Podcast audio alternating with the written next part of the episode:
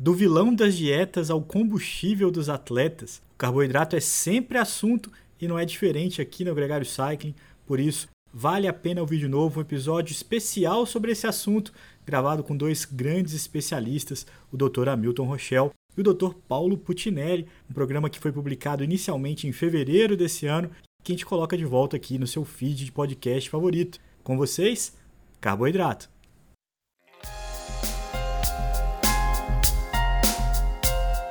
É quase automático. Você se propõe a fazer uma dieta, quer entrar em forma e corta logo o arroz, o pãozinho, passa um tempo sem pedir a pizza do fim de semana. As coisas não andam bem e o vilão sempre é o carboidrato. Na briga pela economia calórica, é ele quem paga o preço. E nessa busca, muitas dietas surgem com opção no cardápio do ciclista. A low carb e a cetogênica estão no topo dessa lista e já foram até assuntos colaterais aqui na Gregário. Nesse episódio, a gente volta ao assunto como tema principal para entender o papel do carboidrato na dieta de um esportista, sua relevância e se faz sentido restringir o seu consumo. Convidamos o professor Hamilton Rochelle para comentar o que a ciência aponta como caminho ideal na ingestão de carboidratos antes, durante e depois da atividade física, além dos mitos e verdades sobre as dietas que restringem o seu consumo. O médico do esporte Paulo Putinelli chega para explicar como seu corpo reage quando você tenta viver sem a ingestão de carboidrato, o impacto de uma dieta low carb ou cetogênica e quando e para quem ela pode fazer algum sentido. Além dos dois especialistas, a gente ouviu também um ciclista World o israelense Guy Nive.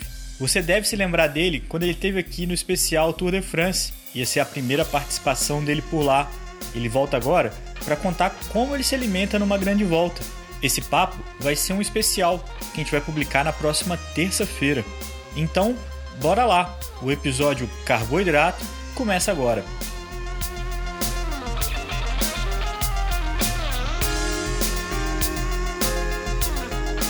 O Gregário Cycling Podcast é apresentado por Ultra Coffee. Performe o seu melhor nos treinos, estudos e trabalho. Ciclovia do Rio Pinheiros a ciclovia que revoluciona o jeito de pedalar em São Paulo. Saiba mais sobre nossos parceiros na descrição desse podcast.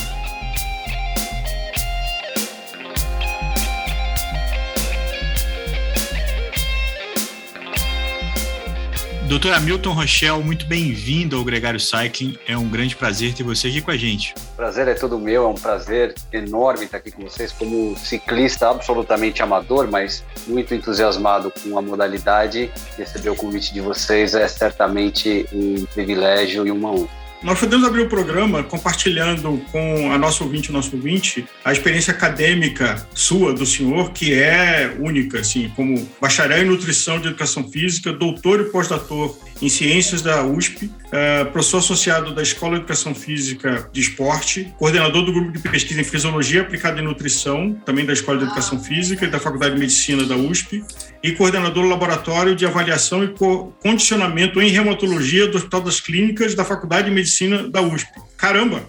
É, ciência! É, ciência está no core do que a gente faz aqui. O, o, os nomes talvez sejam mais uh, glamurosos do, do, que parecem, mas a, a ciência está no, no, na natureza do nosso trabalho aqui na universidade. E, uh, sob o aspecto científico, um ser humano consegue viver sem carboidrato? Consegue. Sob o aspecto científico, consegue sim. Isso não quer dizer que é uma boa ideia, mas uh, sem dúvida é uma possibilidade.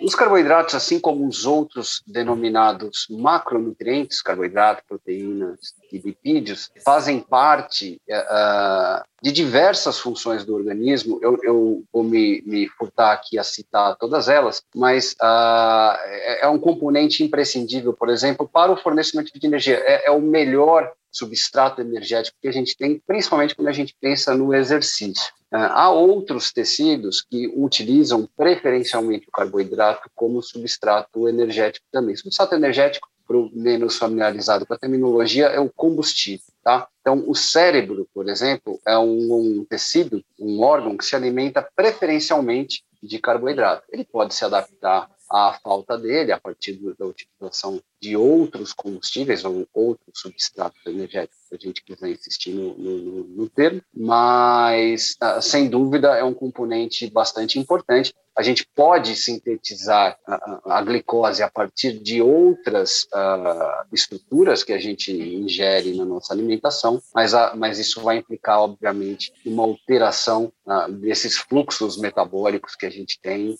uh, de uma maneira bastante significativa para que a gente lide bem com isso. Eu acho que um ponto importante para a gente diferenciar também, né? Existe aquela famosa teoria da dieta cetogênica, low carb, e de que supostamente você consegue sobreviver sem carboidrato, porque teu corpo entraria em um estado de ketose, né? Não sei como se fala isso em português, e, e geraria essa outra fonte energética. É, você pode explicar um pouco para o pessoal o, o que seria isso na teoria e por que existe, existem algumas pessoas que supostamente defendem essa linha? Certo. Eu vou voltar e completar um, um, um, a resposta anterior com o seguinte: quando você me perguntou, a gente pode viver sem o carboidrato? E aí a gente está isolando o nutriente, não é isso? Nós estamos falando, ó, eu vou tirar o carboidrato da minha dieta. Mas ao mesmo tempo a gente tem que imaginar o seguinte: quando você tira ou quando você escolhe tirar o nutriente carboidrato na dieta, você está na realidade se restringindo de uh, alimentar-se de alimentos fonte de carboidrato, certo? Você não come o carboidrato no alimento, você come o alimento, entre outras coisas, há ali o carboidrato. Então, em qualquer restrição alimentar, e esta é um, este é um exemplo de restrição alimentar, quando você faz uma dieta sem carboidratos, você está se restringindo aos, a, a, consumir alimentos que contêm carboidratos, você está também se restringindo a consumir uma série de outros nutrientes que são característicos desses alimentos fontes de carboidrato. Então, torna-se uma dieta que pode implicar em alguma outra deficiência por conta desta estratégia e não necessariamente pela falta do carboidrato em si. Mas se você fosse muito uh, uh, uh,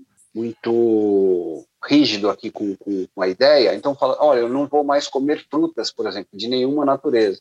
A gente sabe que as frutas são fontes de, uma, de, um, de um sem fim de vitaminas e minerais e etc., que vão deixar de, estar, de estarem presentes na sua dieta de uma maneira mais evidente. Você pode até obter de uma ou outra a, a fonte, de um ou outro alimento, mas isso vai ficar muito mais complicado e possivelmente vai implicar, pode implicar, não vai, tá, em alguma deficiência. Então, acho que essa é uma complementação interessante para a sua primeira pergunta. Na segunda, a tradução que a gente faz para a terminologia é cetose. Quando você faz uma restrição de carboidratos na dieta, você entra num estado que é chamado de cetose, ou a, a dieta cetogênica, né, como, como se costuma dizer. O que acontece é que uh, você passa a formar no seu organismo o que são chamados de corpos cetônicos. Esses corpos cetônicos são formados a partir eu estou sendo muito simplista aqui, se houver alguém mais técnico nos ouvindo, é claro que isso é feito para o benefício do, do, do, do leigo, mas com esta com esse excedente... didática, né? Tentando trazer um papo muito nerd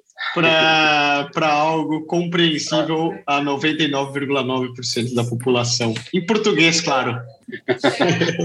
Que sim. Mas o excedente de gorduras que agora você tem ali disponíveis para serem oxidadas, para serem, entre aspas, esse não é um bom termo, mas para serem queimadas ali para energia, eles vão ser condensados e vão formar os tais corpos cetônicos que também podem ser usados como energia em, no músculo ou no, no cérebro, por exemplo. Então, na ausência do carboidrato, o cérebro se alimenta de corpos cetônicos. Tá? Preferencialmente, ele vai utilizar o carboidrato, mas se você está no estado de inanição, eu não ingiro absolutamente nada, inclusive carboidrato, eu vou ter a formação de corpos cetônicos, esses corpos cetônicos continuam alimentando o meu tecido cerebral.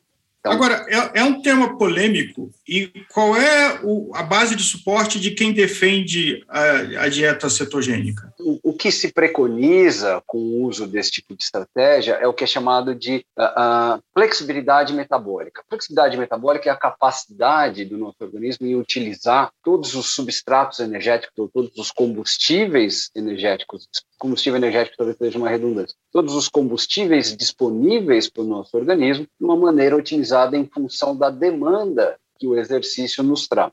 Então, esse seria o conceito de flexibilidade metabólica. E o que quem a, a, preconiza esse tipo de intervenção se baseia é na possibilidade do aumento da disponibilidade de gordura como substrato energético e na redução da disponibilidade de carboidratos como substrato energético é um aumento da sua capacidade de oxidar gordura para energia durante o exercício. Isso implicaria um benefício para o desempenho, supostamente implicaria um benefício para o desempenho ou numa economia desse estoque de carboidrato que você tem. Como eu agora eu consigo oxidar mais gordura, eu melhorei todo o meu aparato oxidativo, todo o meu aparato oxidativo, as pessoas vão começar a me xingar em casa. Toda a minha capacidade de usar o oxigênio e a gordura ali para gerar energia, eu poupo o meu glicogênio, o meu carboidrato, para a hora que eu precisar. Pelo menos essa é a premissa. E aí a gente tem um, um bando de, de, de, informação científica aí que parte corrobora, parte uh, não dá suporte para essa ideia.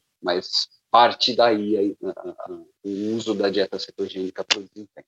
Na teoria, Hamilton, a gente teria quem não treina esse uso é, cetogênico, né? Quem não usa, quem não exercita essa, esse praticar o esporte com baixo índice de carboidrato, é, vai ter mais dificuldade na hora que faltar esse carboidrato para tirar da gordura. Quem treinar, quem treinar assim vai ter essas duas possibilidades de uma forma mais bem preparada. O corpo vai estar mais ambientado para as duas possibilidades. Como premissa, né, Leandro? Mas na realidade os dados não suportam muito bem a, a uma das suas afirmações enquanto a gente sabe que esse tipo de dieta realmente otimiza a capacidade de utilizar a gordura como energia, e otimiza de uma forma bastante significativa, ela prejudica a capacidade de usar o carboidrato como fonte energética. Então, você, é, é, é, pelo menos os dados que há disponíveis na literatura, embora a parte seja conflitante, a maior parte deles aponta nesse sentido. Eles parecem ser razoavelmente consistentes em mostrar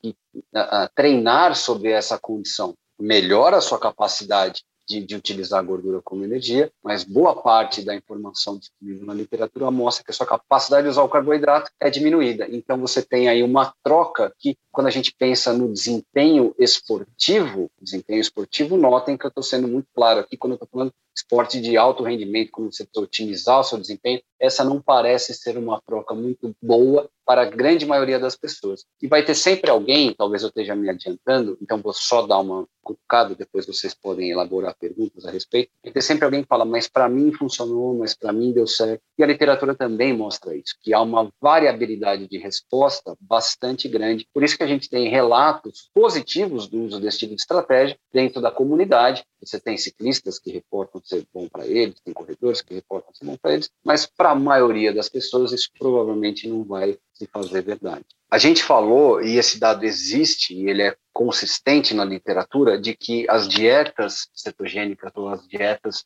baixas em carboidrato aumentam a capacidade do sujeito em utilizar a gordura como fonte de energia, fato. O ponto é que isso parece estar limitado pela intensidade do exercício. Então, quando você pensa em intensidades de exercício aumentadas, uh, esse sujeito parece sofrer com o desempenho. Então, você tem uma série de estudos na literatura bem conduzidos nesse sentido que mostram, olha, fizemos um protocolo assim e o outro protocolo normal de, de alto carboidrato e tal. Uh, esses caras, uh, quando você avalia a capacidade deles em oxidar a gordura, em utilizar a gordura como fonte de energia, eles tinham a mesma no ponto zero, Agora elas têm uma capacidade, eles têm uma capacidade completamente diferente no ponto 1, um, né, no ponto pós. Quem fez essa dieta low carb, essa dieta rica em gordura, é, é, uma dieta cetogênica, aumenta sim a sua capacidade de usar gordura como energia e aumenta a capacidade de usar gordura como energia em intensidades maiores do que a desse camarada aqui. Porém,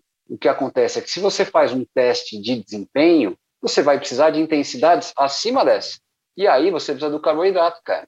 E como a sua capacidade de utilizar o carboidrato aqui está prejudicada, o que acontece quase que invariavelmente nos estudos bem controlados é que você mostra essa alteração metabólica, mas quem melhora o desempenho é esse camarada. O de carbo esse, e não esse, de low carbo. Isso, perdão. Esse hum. só funciona para nós que estamos nos vendo. Para quem está ouvindo, melhora para o cara do carboidrato, mas não melhora para o cara do, do, da dieta cetogênica. Porém, e essa é a ressalva, este efeito parece sofrer de uma variabilidade individual muito importante, tá? Daí a história que eu falei no começo. Há relatos, vocês têm amigos, vocês têm atletas, vocês têm conhecidos que falam, que juram que para ele dá, e dá mesmo, para ele funcionou, para ele ele se adapta, para ele ah, ele consegue, e isso a gente não consegue explicar ainda na ciência, e mesmo esse cara que fez a dieta cetogênica não teve um comprometimento na capacidade de usar o carboidrato. Para esse cara, a dieta cetogênica funcionou bem,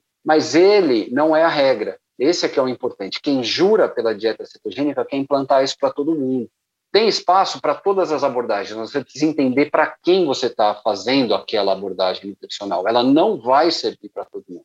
Tá? Tem sujeito que não vai suportar o protocolo de indução de cetose, não vai certo adaptar, ele abandona a dieta antes, porque qualquer dieta restritiva é muito difícil de você ter aderência. Vai ter sujeito que não vai suportar as quantidades absurdas de carboidratos que você põe para dentro num protocolo padrão também. Você tem de tudo. O que você precisa entender é quem é você, quem é o seu atleta profissional que está ouvindo, e entender se para ele cabe A ou B ou C ou X de estratégia não de maneira é, é, se a gente for fazer aqui um colegiado de pesquisadores e tiver que bater o martelo, o que tem evidência que se aplica para a maioria das pessoas é em favor do carboidrato. Tem gente que se beneficia de uma dieta cetogênica? Claro que tem. Não, não é possível negar isso. Não é a maioria e, portanto, não pode configurar como uma recomendação padrão. Uma outra coisa, Milton, é que a gente subentende que um atleta de alto nível não tem tanta preocupação com a perda de gordura, com uma dieta, vamos dizer assim, com emagrecer propriamente dito, mas que a, um ciclista comum pode, é, em algum momento, considerar a, a, dieta cetogênica ou low carb como uma possibilidade de, ao consumir gordura, ter uma perda de peso do conjunto é, de uma forma mais é, eficiente. Isso faz algum sentido também? Não, na verdade não. Por quê? Ah, e aí há um misconception assim bem razoável, né? Quando a gente pensa nessa história da, da, aí nós estamos falando agora de não do desempenho, mas estamos falando em composição corporal. Ah, então, quando, quando alguém ouve eu falar fazer uma dieta baixa em carboidratos, rica em gorduras, maximiza seu poder de utilizar a gordura como fonte de energia, imediatamente ah, ah, o raciocínio é esse: ah, eu vou emagrecer mais. Não é tão simples assim, aliás, é simples o suficiente para a gente imaginar que isso não aconteça, porque o que determina a mudança na composição corporal, na verdade, é o aporte calórico que você faz, e nem tanto a composição de macronutrientes que esse aporte calórico tem. Eu vou reformular. Quanto de calorias você consome é mais importante do que. É, é, é, claro que eu estou sendo aqui simplista o também. Tipo da caloria, vamos falar, o né? tipo da caloria também tem ali um, um, um, uma, uma discussão importante, somente quando a gente pensa em proteína e tal, mas já está razoavelmente superada a ideia de que o low carb, high fat e o high carb, low fat se uh, uh, distinguem em termos de eficiência para o emagrecimento quando o, a quantidade de calorias ingerida é a mesma. Entendi. O que parece fazer, quando você baixa a caloria nos, nas duas estratégias, a perda de peso é igual. E aí a composição fica em segundo plano, você tem manipulações da dieta que você pode fazer em favor de uma maior preservação da massa muscular ou não, isso está muito mais ligado à proteína do que qualquer outra coisa, mas a, a, a história do low carb e tal, já está superada nesse sentido, ou deveria estar superada para as pessoas da área nesse sentido. Hamilton, você é, havia feito uma menção de que a atividade cerebral uh, tem como carboidrato uh, uma fonte importante de energia. Uma, uma dieta low carb ou cetogênica, ela tem alguma comprovação de diminuir ou comprometer a atividade cerebral? Em curto prazo, sim. Uh, em curto prazo, bastante curto prazo, tá? Nos primeiros dias, talvez semana. É claro que isso varia um pouquinho de indivíduo para indivíduo, mas a restrição ao carboidrato de maneira aguda pode induzir alterações de humor importantes, irritabilidade, cansaço, fadigabilidade, maior percepção de esforço. Então, alguém que treina e vai passar por uma dieta cetogênica, uma dieta low carb, vai sentir mais dificuldade para treinar nos primeiros dias, até que você esteja, entre aspas, ceto-adaptado, que é o termo que se usa, você passe a produzir e processar esses corpos cetônicos de maneira suficiente para atender a demanda energética do cérebro, por exemplo, como você está colocando. Então, é bem possível que em curto prazo isso sim aconteça, mas não se espera que isso se sustente por muito tempo. É aquele famoso emprego pós-treino, né? Quando você fica sem comida no bolso, você chega vazio em casa e você está até sem brilho no olhar, né? Você olha, você não consegue pensar em nada, não consegue. Isso é o famoso bonking, né? O... Acabou todos os estoques de carboidrato no teu corpo, não tem reação nenhuma. O primeiro momento é um choque. Ô Hamilton, falando nisso, você disse que pedala, que pedala de uma forma amadora. Não sei se você já experimentou é, essa sensação que o Nicolas está falando, mas vamos entrar um pouquinho nessa parte de como consumir o carboidrato, como é que é legal para um ciclista e para um esportista em geral planejar esse consumo, sempre pensando num bom desempenho, né? E também nesse equilíbrio calórico que faz muita diferença no final das contas. Legal. Essa é uma outra, essa é uma pergunta bastante importante, Leandro. Eu detesto quando as pessoas respondem assim, mas eu vou responder assim, eu vou explicar por quê. É o tal do depende. Sim. Tá? Ah, e, e, depende de várias coisas. Por exemplo, outro dia um, um, um, colega nosso também quis começar a pedalar e tal, então vamos pedalar aquela coisa. O ah, que que eu como antes de pedalar? Cara, é, aí, gente, aí é, é aquela honestidade cruel, né? Para o que você vai fazer? Absolutamente nada nós vamos dar um, estou um, usando a terminologia da, das ruas, nós vamos dar um rolê de bike, você não vai treinar, né? A, a, intensidade é uma coisa importante, o volume é uma coisa importante, o intuito é uma coisa importante. Você pode, inclusive, querer treinar com baixa disponibilidade de carboidratos de propósito. Então, há, há essa, essa construção também dentro da nutrição, a periodização nutricional, principalmente quando a gente pensa no carboidrato, quando a gente está pensando no desempenho. Para aquele ciclista amador do pedal, da ciclofaixa do, do fim de semana e tal, é óbvio que isso não, não cabe. O cara vai lá para passear, para se divertir numa intensidade muito baixa, não vai faltar energia para ele, a intensidade é baixa. Ah, mas eu pedalo duas horas. Você não vai passar mal por causa disso. Ah, ninguém vai. Não, agora eu vou treinar estou treinando com volume alto, com intensidade elevada, tudo bem, vamos pegar a mim, que sou, ah, ah, de novo, absolutamente amador, mas vou para treinar no que para mim é uma intensidade elevada, para mim é um volume significativo. Aí a gente começa a, a falar de uma maneira mais uniforme.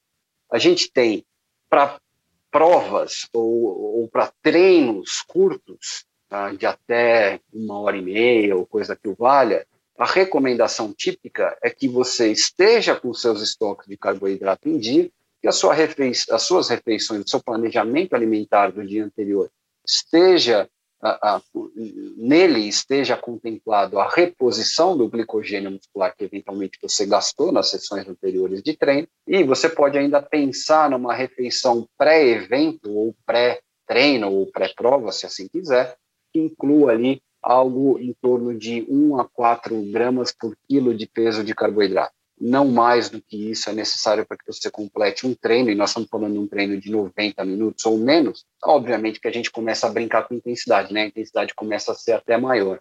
Quanto menor o volume, sempre a gente pensa em intensidades maiores. É um intervalado ou é um contínuo mais porrada que você vai mais forte. Enfim. Quando você está pensando em mais de uma hora e meia de evento, de treino, de corrida, aí sim você já pode pensar em estratégias no dias ou dia anterior que incluam a tal da supercompensação de glicogênio muscular. E essa supercompensação de glicogênio muscular, o termo ele é razoavelmente intuitivo. É uma estratégia nutricional que faz com que você aumente os seus estoques de glicogênio. Para quem está estranhando o termo glicogênio, é a forma como a gente estoca carboidratos no nosso organismo. Particularmente o que interessa para nós aqui é o glicogênio muscular, que é o carboidrato que a gente vai utilizar para energia no músculo. E para isso, você faz uma ingestão aumentada desses carboidratos nas 24 ou 48 horas pré-evento. Eu estou generalizando evento, pode ser o seu treino forte com essa característica, pode ser a sua prova com essa característica. E aí a gente já está falando em 10, 12 gramas por quilo de peso corporal nessas 24, 48 horas que antecedem uh, esse evento. Tá? 10, 12 gramas por quilo de peso corporal por dia. Tá? Ah, ah, e aí você ainda pode manter aquela refeição pré-prova de 1 a 4 gramas por quilo de peso. Quando a gente está pensando em eventos muito mais curtos, meia hora, 45 minutos, uma hora, uma hora e pouquinho, bem intenso e tal, a, a literatura já mostra para nós que você fornecer carboidrato exógeno, e de novo eu estou me pegando, me auto-puxando a orelha, fornecer carboidrato exógeno. Ingerir carboidratos durante o evento, o exógeno é de fora, né? Então, consumir um carboidrato que está vindo de fora, fazer uma suplementação de carboidrato durante uma atividade deste tipo, não implica em aumento da sua capacidade de oxidar ou de usar esse carboidrato como energia nesse período tão curto. Mas a sugestão na literatura de que a presença, olha que loucura que é o nosso corpo, né? A presença do carboidrato na boca, em contato com a mucosa orofaringiana, parece ser suficiente para ativar centros né, no cérebro responsáveis pela sensação de recompensa e motivação. Então, daí surgiu uma série de estudos com o que é chamado de bochecho de carboidrato. Talvez você já tenha ouvido falar nisso. O sujeito não toma o carboidrato, mas ele simplesmente deixa na boca, faz um bochecho e pode cuspir fora. E a presença desse carboidrato na mucosa do faringiana é suficiente para estimular esse centro do cérebro e, uh, uh, eventualmente, melhorar o desempenho. As margens de melhora são sempre pequenas quando a gente pensa nessas intervenções de nutrição, mas quando a gente está falando de um atleta de alto rendimento, isso é absolutamente relevante. Uh, ou você pode, inclusive, também fazer a ingestão, não tem problema, mas aí a quantidade pequena, porque a gente sabe que, para vocês que pedalam muito mais que eu, sabe que a ingestão de altos volumes durante o pedal, ele se contrapõe à intensidade que você consegue manter, né? O desconforto gastrointestinal ou a concentração daquelas substâncias, quanto mais concentrado em carboidrato, mais propensa a gerar desconforto gastrointestinal ela é. Claro que há uma tolerância caramba, como é difícil falar isso, tolerabilidade individual nesse troço, né? Tem sujeitos que já treinaram, como a gente chama, já treinaram o intestino a suportar concentrações mais altas, com carboidratos diferentes e tal, mas ah, ah, para provas, e você também não quer ah, alterar o ritmo numa prova, num sprint, 45 minutos, ou num treino, porrada, intervalado e tal. A última coisa que eu quero é, é diminuir o ritmo para pegar a caramanhola e tomar a solução, ou pegar um gel, ou qualquer coisa desse tipo. O Hamilton, eu acho que isso é, é, importante porque aqui no podcast a gente traz o debate, mas a gente não substitui os especialistas. Então, acho que quem ouvir esse programa vai encontrar é, mais informações com o nutricionista de confiança dele, com as pessoas com quem ele trabalha esportivamente. Agora, é, você falou muito de, de, dos impactos da restrição. Eu queria que você contasse um pouco o que, que a ciência já entende da ausência ou da diminuição do carboidrato no, nesse equilíbrio da dieta pode implicar, porque eu sei que tem uma, uma perda óssea, tem uma série de coisas que já são é, estudados nesse sentido, né? É, então, é, é, esse é um assunto bem legal também, Leandro. E veja, a restrição como o Nicolas bem colocou, ele também vai implicar num outro aspecto, muito possivelmente, principalmente quando você pensa numa dieta cetogênica, onde a, quantidade de carboidratos na dieta é, é, quase que insignificante. Nós estamos falando em, em, coisa de 20 gramas, no máximo 50 gramas, dependendo do autor, de carboidratos na dieta por dia. É muito pouco, mas é muito pouco. Isso implica numa. Pode implicar, sempre a, a, a, absolutização dos termos aqui é complicada, pode implicar numa monotonia alimentar muito importante. Tá? Você, se, você, se, você recorre sempre a alimentos uh, uh, muito típicos, né? sempre aquele tipo de alimento, e a sua dieta não varia. E a gente sabe que a, a, a beleza da, da, variação na dieta está muito relacionada com a obtenção dos diferentes nutrientes. A monotonia alimentar implica normalmente na falta de alguma coisa. Tá? Então, as dietas cetogênicas têm que ser observadas com muito cuidado para que elas não incorram nesse erro da monotonia alimentar e que pode também implicar em outro aspecto, que é a redução do consumo alimentar. Em alguns casos, tá, há o, o reporte de que os corpos cetônicos também podem induzir saciedade além da monotonia, que faz com que você coma menos, porque você enche o saco de comer sempre a mesma coisa, você também coma menos, no geral, e ao comer menos, e esse é um problema no esporte de endurance, em particular no triatlo, no ciclismo, uh, em provas dessa natureza, uh, que é a tal da síndrome da deficiência energética relativa. E, e, se a gente está falando de um sujeito comum, isso muito provavelmente não vai ter grandes implicações. Mas quando você está falando num atleta onde a demanda energética já é muito alta, esse cara treina, treina bastante, treina mais de uma vez por dia, treina com volumes aumentados, esse cara não come o quanto ele precisa nem em energia, e você tem um efeito paralelo da redução ou da restrição do carboidrato na sua dieta, impactando o consumo alimentar como um todo. E esse cara cai dentro dessa a, a, síndrome que a gente está falando, a síndrome da, da, da, deficiência de energia relativa. Aí sim a gente começa a ter problema. Aí você tem comprometimento de várias naturezas, inclusive o que você bem destacou do tecido ósseo embora não necessariamente restringir carboidrato implique em perder osso, o que a gente sabe, isso é interessante, que é o efeito contrário, que consumir carboidrato melhora o seu metabolismo ósseo pós-exercício. Uh, e a gente sabe que no ciclismo isso pode ser particularmente interessante, porque embora seja uma atividade que implique em, em força muscular em algum nível e tal, ele não implica em sobrecarga axial, não implica em compressão do tecido ósseo. Não tem ação da gravidade comprimindo os ossos, que é o que o osso, que é o que o osso gosta para crescer. Então, não é ah, incomum você encontrar em ciclistas de, de elite uma redução do tecido ósseo em relação à população de mesma idade. Principalmente se esse cara tiver algum comprometimento na ingestão alimentar, que pode ser potencializado pela restrição de dieta. Hamilton, tem uma frase que eu ouvi que eu gosto muito, de que é, o livro de autoajuda, antes de mais nada, ajuda o autor do livro a vender mais livro. Livro de dieta, uh, acho que tem o mesmo efeito. Teve uma dieta do passado, que era dieta do tipo sanguíneo, que Nossa. estabelecia uma correlação Nossa. entre tipo sanguíneo e maior capacidade de nutrientes, onde, teoricamente, na evolução do, do ser humano, aquele sangue, o O, o O positivo, o A, o AB, o quanto de substância ou de bobagem tem nesse tipo de teoria? Não há qualquer respaldo científico nisso, Paulo. Ele está ali junto, na mesma prateleira da dieta da Lua. Sem mais, eu acho que já tem. É, é, em, em, nutrição, é, em nutrição e em exercício também, né? É um campo permeado pela pseudociência, né? É uma coisa assim muito muito louca, porque uh, é, um, é um campo muito frutífero para prosperidade do charlatanismo, porque as pessoas buscam soluções sempre miraculosas, sempre fáceis, sempre uh, uh, menos onerosas em termos de investimento pessoal, não estamos falando de investimento uh, monetário, mas investimento pessoal. Então, eu tomo um chazinho, eu resolvo o meu problema, eu tomo uma pirulinha, eu resolvo o problema, eu faço o treino assim, eu resolvo o problema, e, e, e a gente sabe que as coisas não funcionam assim, né? Boa parte do, do, do, trabalho que a gente tem de divulgação científica, por vezes, é de desmistificar esse tipo de, de, de mito que há na sociedade, não tanto na academia, claro. De falsos atalhos vendidos. É.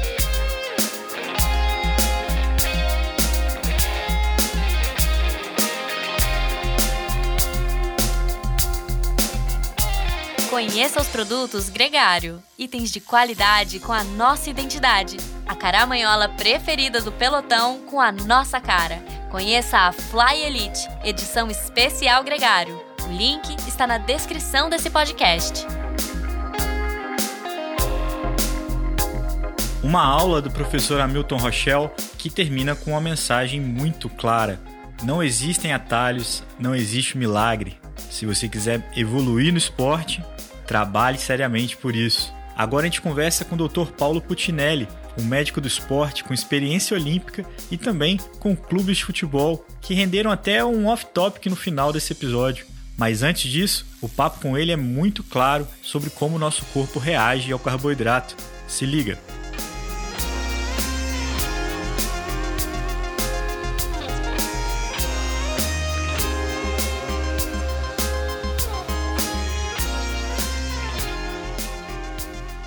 Paulo Putinelli, muito bem-vindo ao Gregário Cycling. É um grande prazer ter você aqui com a gente. Pô, Leandro, eu que agradeço aí. Muito, muito obrigado pelo convite. Eu me sinto muito honrado uh, de participar de um podcast que eu sou ouvinte assíduo.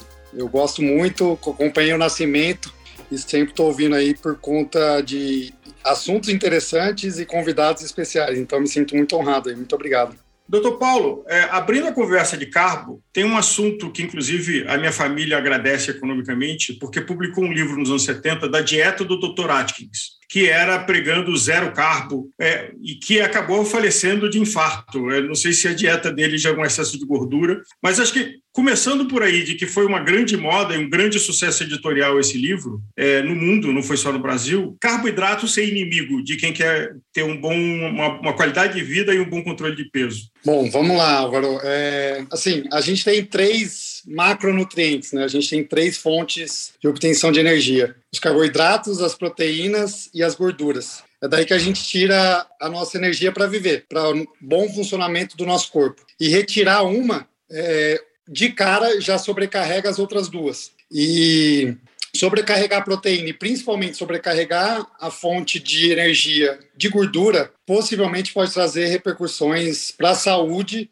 uh, bastante maléficas. Né? E esse é um ponto de maior discussão e de maior crítica para quem segue esse tipo de, de dieta por muito tempo. A gente pode, obviamente, ter alguns períodos, mas seguir aí por muito tempo pode trazer risco sim. Estranho dizer, né, Paulo, mas acho que todo mundo que nos escuta, e eu, inclusive, cometi isso e tinha um certo receio. Parece que o carboidrato nos últimos anos virou um vilão.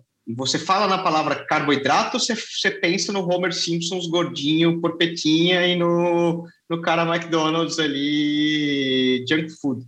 Que é um erro muito grande, né? Um, um conceito de que a gente associou o carboidrato a engordar. Você vai colocar carboidrato, você vai engordar. Não é verdade? Com certeza não é verdade, Nico, com certeza. É, a questão da, do peso, do controle de peso, ele respeita uma lei inicial de, da diferença do quanto você consome para o quanto você gasta. Essa é a questão principal desse CERN. É, a questão é que se colocou o carboidrato como é, como um grande vilão, principalmente por conta dos carboidratos uh, de baixo índice glicêmico, os carboidratos que tem nessas, uh, nesses alimentos industrializados, nas junk foods. Né? Então, por isso se criou essa associação. Mas a gente sabe que o carboidrato ele é tão importante quanto a proteína, quanto a gordura, e ele deve se respeitar uma, um equilíbrio de fontes diferentes, é o que é mais importante, né? e de fontes naturais. Se a gente, uh, do mesmo jeito que tem a questão do carboidrato, a gente pode levar a questão uh, da gordura. Gordura também funciona nesse mesmo, nessa mesma via, uma vez que a gente tem tipos diferentes de gordura. E se a gente come gorduras industrializadas, saturadas, a gente vai também ser levado para um caminho de, de ganho excessivo de peso. Mais do que isso, é, acho que a questão do carboidrato se tornar o grande vilão é a questão do excesso. Porque o carboidrato, uma vez que ele é consumido em excesso, aí sim, a gente tem alguns mecanismos fisiológicos de transformação desse carboidrato em gordura, em é, acumular energia vinda do carboidrato na, na molécula de gordura, e isso traz um ganho de peso. Então, assim, a gente acaba confundindo os meios com os fins, né? E aí se gera toda essa, essa quase uma, uma fobia, né? Uma carbofobia que a gente vive que infelizmente é, acaba afetando o nosso juízo, principalmente quando a gente começa a falar de, de esportes, né? Mas quando a gente entra no mundo do esporte, no mundo de performance, aí a conversa fica ainda mais profunda da importância do carboidrato nessa questão toda. É, é, é curioso, cara, é, e eu vejo um problema muito grande no pelotão profissional de companheiros de trabalho, é, tanto. Aí eu vou te falar, né? A gente associa muito ao lado feminino de, de, de, ter muito medo do carboidrato, essa questão. A gente pensa em anorexia, a gente às vezes pensa muito nas mulheres, modelos, mas eu falo que é um, um problema recorrente e muito comum dentro do pelotão profissional de ciclismo. Não sei como é no triatlon, você tem mais experiência e, e talvez no futebol, outros esportes, mas no ciclismo eu vejo e chega a ser um problema de anorexia e diversos atletas tendo medo a consumir o carboidrato, porque eles associam a uma ganha, um ganho de peso e um ganho de peso recorrente a um declínio de performance, etc. E muito pelo contrário, o carboidrato para um atleta de alta performance, pelo menos na minha é, experiência empírica, é super importante. A minha gasolina, o meu querosene de, de avião. Sem esse querosene eu não vou. Exato. Assim, é, a gente, dentro dos esportes de endurance, a gente tem uma, um fator importante que é a composição corporal, o peso total. É, ele é influente no desempenho. Né? A gente sabe, e estudos bem basados mostram que no ciclismo, no triatlo, uh, indivíduos uh, que têm uma composição corporal uh, com menor massa gorda e maior massa magra acaba tendo um desempenho um pouco melhor. Mas e isso acaba gerando é, todo esse comportamento que pode, inclusive, se tornar uma doença, né? se tornar uma, uma questão psiquiátrica, como você disse. É, agora, Uh, para quem está treinando, para atletas que estão buscando performance, que tem um ciclo de treinamento, não só atletas profissionais, como é o seu caso, mas até atletas amadores que vivem um ciclo de treinamento, que tem uh, uma periodização de treinamento, a gente precisa deixar isso muito claro que o carboidrato ele é fundamental em momentos no pré, no intra e no pós-treino. Essa janela ela é sagrada e eu costumo falar muito isso para meus pacientes, é assim, os carbo, o carboidrato nessa janela, é, ele não, com certeza, ele não vai virar gordura, ele não vai virar uma fonte de reserva que você vai acumular. O que você conseguir colocar para dentro nesse momento vai virar energia instantânea. Sim, isso com certeza, né? É, até porque a gente possivelmente vai discutir isso uh, mais para frente, mas como você disse, é, o carboidrato ele é o melhor combustível. Ele é o combustível de, de que que nos dá energia mais rápida, uma energia de boa qualidade, diferentemente uh, da gordura, por exemplo, porque a grande discussão e o, o ponto que os atletas que defendem uh, dietas low carb para desempenho falam é que a gente consegue utilizar a gordura como fonte de energia. A minha resposta é sim. Uh, fisiologicamente, também a gente obtém energia por fonte de gordura, mas é uma energia que demora mais para ser produzida, é uma energia que depende de outros mecanismos mais lentos. Então, é a analogia que você usou foi brilhante. É tem a, a, o querosene do avião e tem o diesel, né? E, pô, eu consigo rodar bem com diesel. Beleza, se você vai ali em baixas intensidades, se você seu, o seu corpo se adapta bem, ótimo, ótimo. Agora, é indiscutível que se você colocar uma, uma, um querosene de avião, um combustível de avião, um negócio, assim, você vai voar. Eu acho que eu tô com um, um, um, ponto legal, cara. Vamos poder fazer essa analogia aí do diesel, é, da gasolina e do, do, do, querosene, aí, fazendo essa transição de, de cada um deles, para explicar melhor para o pessoal, né? Que quando a gente pensa justamente na fisiologia do esporte, dependendo da intensidade que você está praticando o esporte, então, da tua zona de treinamento, então vamos falar né, de zona 1, 2, 3, 4 ou 5, você pode dividir em N zonas, você usa um substrato diferente, é, uma gasolina diferente, diesel, querosene, uma mistura dos dois, e o corpo ele vai oscilando nisso, né?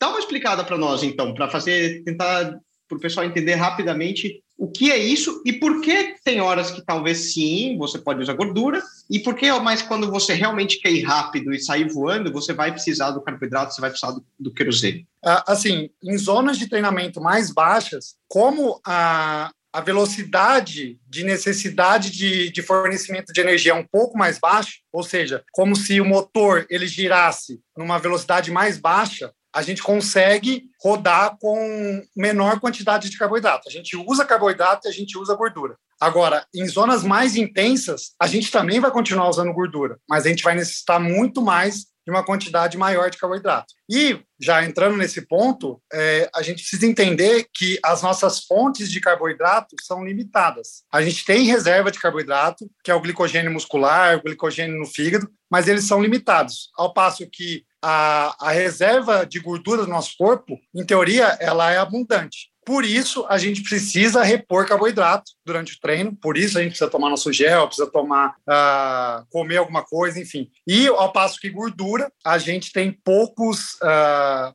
suplementos à base de gordura para utilizar em intratreino. A gente tem alguns, uh, que são as gorduras de rápida absorção, né, que são os triglicéridos de cadeia média, os TCMs, que são bons, são bem utilizados, tem aí sua, o seu espaço, mas quando a gente fala em treinamento, o carboidrato ele é amplamente necessário, inclusive. Doutor Paulo, para quem vai fazer um pedal leve de uma hora ou para quem vai para academia, é, faz sentido, e muitas vezes a gente vê em academias, pessoas que estão fazendo um treino ali de 40 minutos, uma hora, e com uma garrafa de algum eletrolítico de, de malto na mão. É, faz sentido? Faz sentido, Álvaro. Assim, a, naqueles, naquela nossa conversa, que eu disse que a gente tem uma, uma reserva de carboidrato no corpo, essa reserva ela dura em média uma hora. Então, para treinos até uma hora, em teoria, se a gente já tem uma reserva bem estabelecida, se a gente está com glicogênio muscular e hepático uh, em boa quantidade, a gente não precisa suplementar. Agora, se a gente está, por algum motivo, em depressão de glicogênio, ou ainda, se nosso treino é mais longo, aí a gente tem duas opções. Ou a gente esquece um pouco as intensidades, é, ou então, se a gente quiser em algum momento colocar alguma intensidade, eu falo alguma, é alguma bem baixa, assim, né? a partir dali de uma zona 2 de treinamento, ou seja, se uma, uma, frequência cardíaca que representa algo moderado na sua intensidade de treinamento, você vai precisar de carboidrato como suplemento, né? Então, além do que você já tem ali como glicogênio, você vai precisar repor, vai precisar colocar mais, e isso é fundamental. Então, assim, para tentar explicar para se ficou alguma algum gap aí, há momentos uh, durante um ciclo de treinamento que a gente pode fazer treinamento sem muito carboidrato, é, ou há alguns treinos que a gente pode fazer isso. Agora, tomar isso como regra, isso possivelmente, primeiro de tudo, vai colocar sua, sua saúde em risco, porque o carboidrato ele não só representa energia durante um treino, mas representa energia para você conseguir uh, reconstruir tudo aquilo que foi uh, alterado durante o seu treinamento, né? Porque a gente sabe que o treinamento ele é um estresse para o corpo, um estresse oxidativo. A gente tem quebra de fibra, fibra muscular, a gente tem depressão de todas as nossas reservas. Então a gente precisa de carboidrato para aguentar o treino, mas precisa de carboidrato para descansar e conseguir treinar no outro dia ou na outra sessão que seja no mesmo dia. Então, o conceito seria que não é só analisar a sua performance naquele treino, mas sim uma boa alimentação te permite uma sequência de treinos que vai te permitir uma evolução. Com certeza, sim, com certeza, Álvaro. É bem engraçado porque, trazendo alguns uh, exemplos práticos, uh, não, não raramente eu atendo pacientes no consultório que vem com uma queixa de fadiga crônica. Ah, eu não estou conseguindo me recuperar, meu corpo não é assim, será que não é idade, será que não é hormônio, será que não tem que repor hormônio? E aí, muitas vezes o que acontece é que o indivíduo está fazendo uma dieta restritiva. E aí você vai olhar, o indivíduo está comendo nem metade do que ele deveria comer. E aí eu salvo uma vida falando para ele passar com um bom nutricionista. O nutricionista vai uh, prescrever mais carboidratos para ele e aí ele volta à vida. É impressionante como eu já trouxe à vida muitos atletas por pura e simplesmente falar para eles comerem mais carboidrato, tentando trabalhar essa carbofobia aí, que, assim, é quase uma pandemia de carbofobia, né, Nico? É, não, cara, e eu falo com muito abertamente, é um erro que eu já cometi. No primeiro ano que eu passei profissionais, o, o ciclismo, sobretudo latino, eu diria, aí, italiano, espanhol, tem muito essa questão dos watts quilos e essa carbofobia que se desenvolve.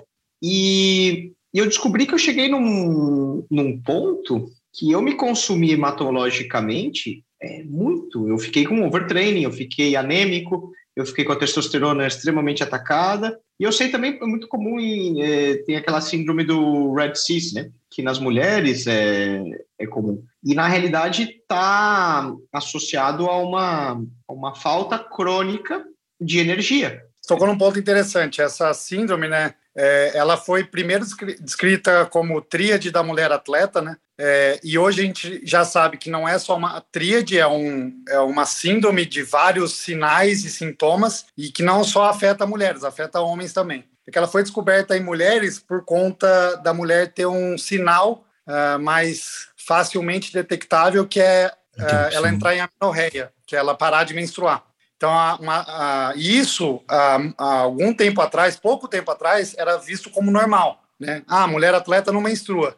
E a gente sabe que não é, além de não ser normal, a gente precisa resolver esse problema. E esse problema ele é causado por baixa biodisponibilidade energética, ou seja, aquela balança que eu falei no começo, ela está pendendo mais para é, a pessoa consome mais, ela, ela gasta mais do que ela consome, né? E isso a longo prazo, cronicamente, vai trazer problemas. É, então, assim, e no homem também é a mesma coisa. Tem, uh, tem alterações hormonais, uh, tem. E aí as, as, as coisas acontecem em cadeia, né? Então, começa a diminuir o hormônio, baixa a, a janela imunológica, né? Então, o indivíduo fica mais suscetível a ter doença, começa a ter distúrbios uh, de sono, começa a ter distúrbios mentais, então começa a ficar mais ansioso, mais agressivo, depressão, enfim. É, e, uh, inclusive, pode levar a questões de diminuição da saúde óssea, osteopenia, osteoporose. Doutor Paulo, o senhor mencionou as janelas de carboidrato é, e existe a lenda do carboload, né? Uh, então, de que horas, 12 horas antes ou várias horas antes, inclusive até a liberalidade de cerveja, pizza. É, agora, o, qual é essa janela e o que, que a ciência, a experiência do senhor mostra que é, é um bom carboload para quem vai fazer um evento, vamos chamar acima de três horas, alguma coisa que seja mais extenuante? O que, que seria a janela do carboload e qual é a melhor forma de fazer esse carboload?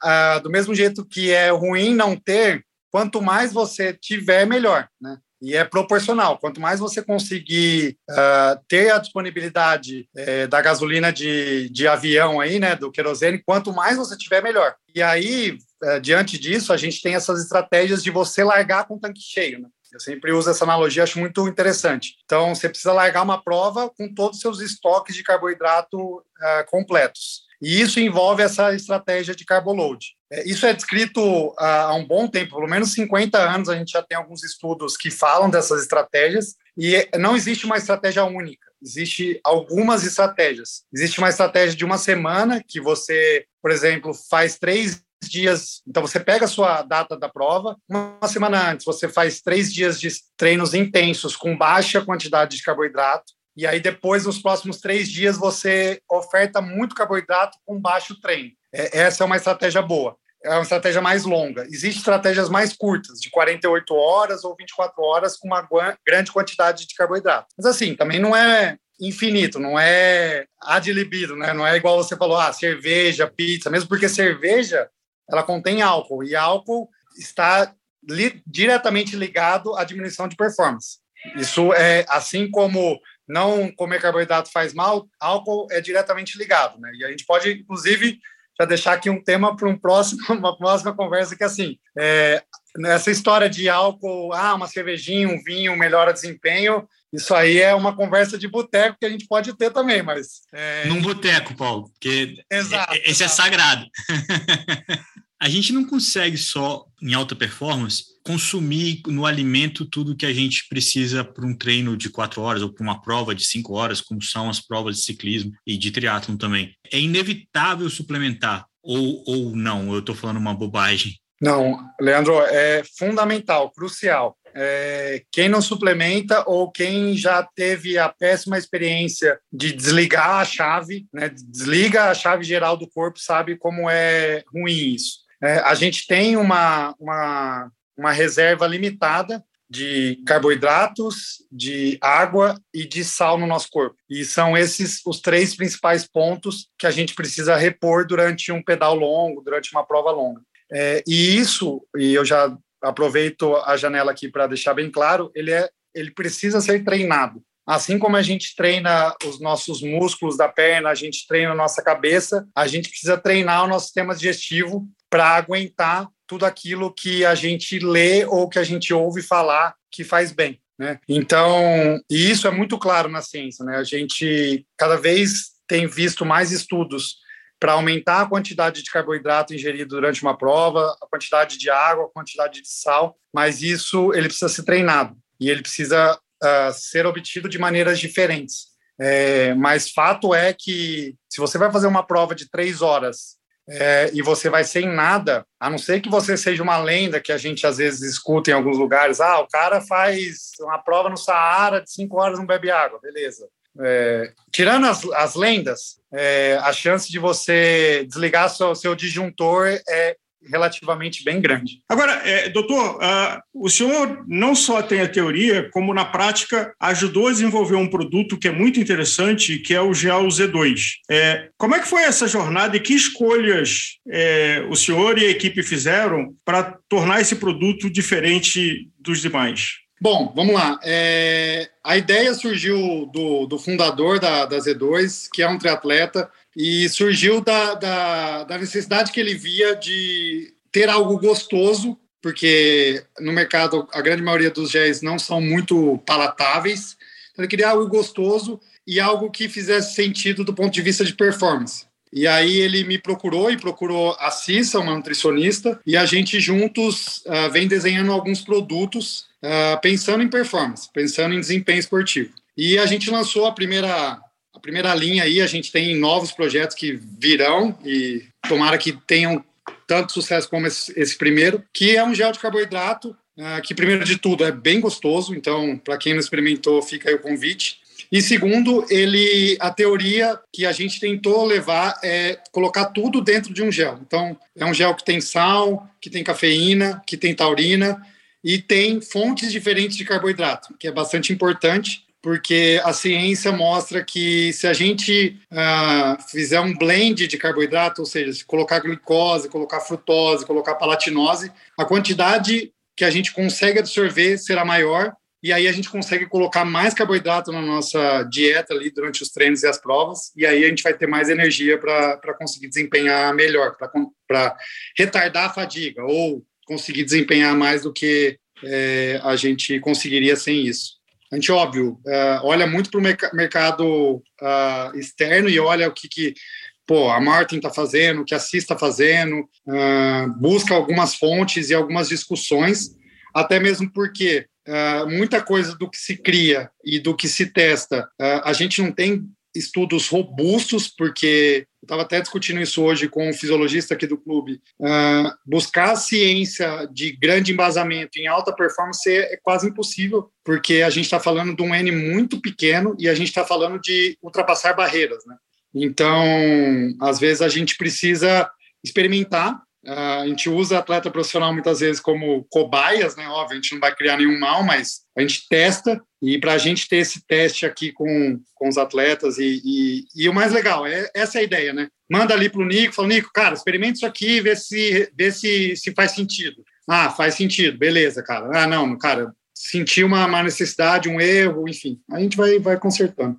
Doutor Paulo, é, na evolução e das opções que a gente tem de carboidrato do passado, e aí a pergunta é para é, se o que o senhor possa, puder, uh, o que, que vem de forma de consumo futura, né? A gente tem as frutas, a gente tem os rice cakes, a gente tem uh, barras que se sofisticaram uh, na forma líquida, na forma de gel. Que formas estão evoluindo de é, consumo de carboidrato que seja mais eficiente no ponto de vista de uso esportivo, seja amador ou seja alto rendimento? A forma em si, ela fala muito mais de preferências do que propriamente de absorção. Né? A absorção intestinal ela vai ser próxima desde que a fonte seja uma glicose, uh, uma frutose, palatinose, enfim, seja uh, os conceitos básicos. Agora, é importante, até inclusive individualmente, tem gente que uh, precisa de algo sólido, por exemplo. E eu sou uma dessas pessoas. É, eu, eu fico tomando muito gel, eu falo, cara, me falta, eu, eu preciso mastigar alguma coisa. E aí tem a questão do pó, né? O pó também é uma boa fonte para a gente misturar ali na caramanhola, porque com o pó a gente consegue dosar se a gente uh, fazer uma estratégia de, por exemplo, ah,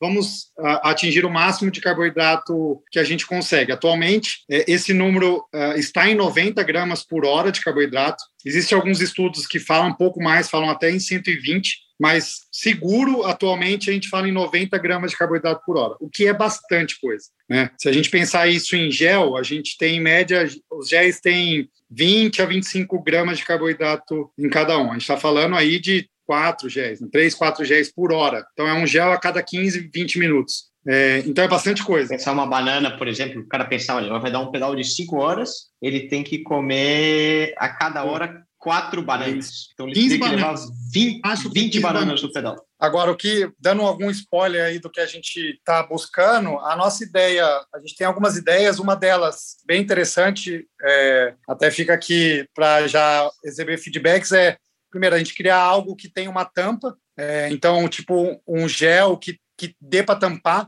e aí a gente tem a, a, licença poética de aumentar a quantidade de carboidrato que vai nessa, nessa, nesse recipiente. A gente pode colocar um guia, né? 90 gramas, e aí o cara vai usar isso ao longo do pedal todo, sabe? Não precisa. Porque a gente tem uma certa limitação do cara precisar acabar o gel, né? Ele abre e precisa tomar inteiro. É... A gente tem um acessório muito interessante que chama de flasks, né? Que são mini caramanholas, onde você coloca alguns gels e faz uma diluição de água. Um para você ter uma dosagem maior, não ter que ficar abrindo gel no meio de prova, e outro até achar a, a dosagem de densidade que você está desejando para aquela sua estratégia de prova. Mas vocês, vocês estão pensando. Mountain bike eu usava muito, cara. Eu colocava quatro, cinco géisinhos nessa bisnaguinha que parece uma madeirinha pequenininha, né? Aí ela tem uma, um biquinho igual uma caramanhola e eu já jogava ali cinco, seis géis e eu sabia que cada volta eu tinha que dar um trago e não, não perdia tempo abrindo gel tal, fechando. E ecologicamente é mais legal também, né?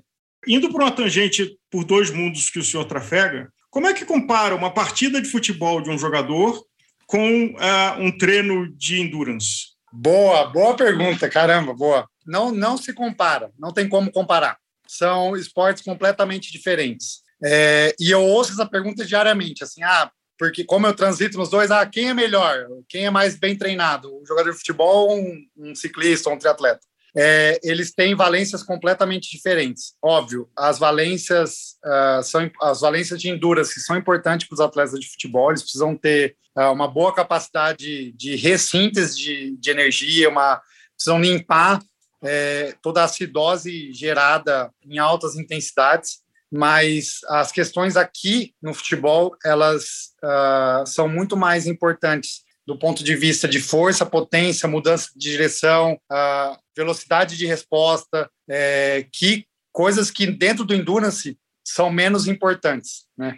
No endurance, claro, é, a gente precisa ter, em alguns momentos, força e potência para responder a um ataque ou para atacar, a gente precisa ser, ter uma, uma velocidade de reação importante para responder um ataque, mas em termos de, de importância, são valências me, menos importantes. Então, é até engraçado que a gente está agora num período de, de retorno aí dos treinos e eles fizeram o yo-yo teste, que é um teste de capacidade aeróbia, né?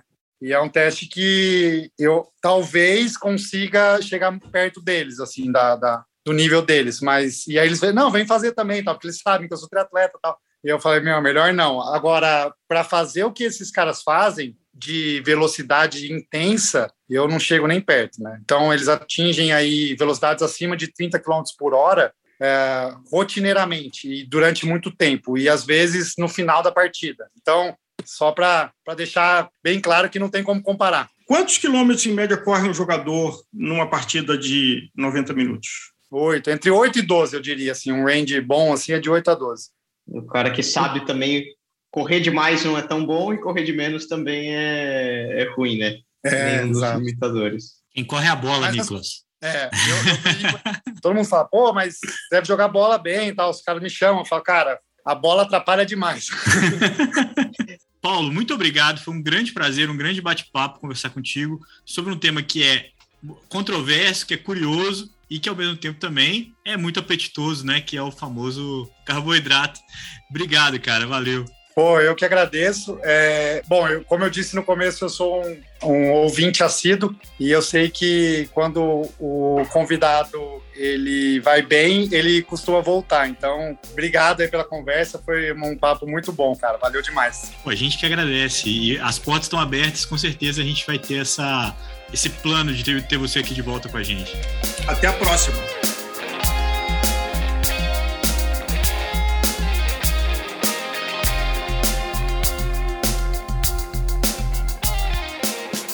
Muito bem, é com essa conversa bacana com o Dr. Paulo Putinelli que a gente encerra o episódio Carboidrato no Gregário Cycling dessa semana, com a certeza de que esse assunto é inesgotável, que a gente vai falar bastante sobre isso e o seu feedback é muito importante. Lembrando que você pode seguir a gente no seu player de podcast favorito e deve muito seguir a gente também no Instagram, no Facebook e no Twitter. Interaja conosco Coloque suas dúvidas, dê suas sugestões.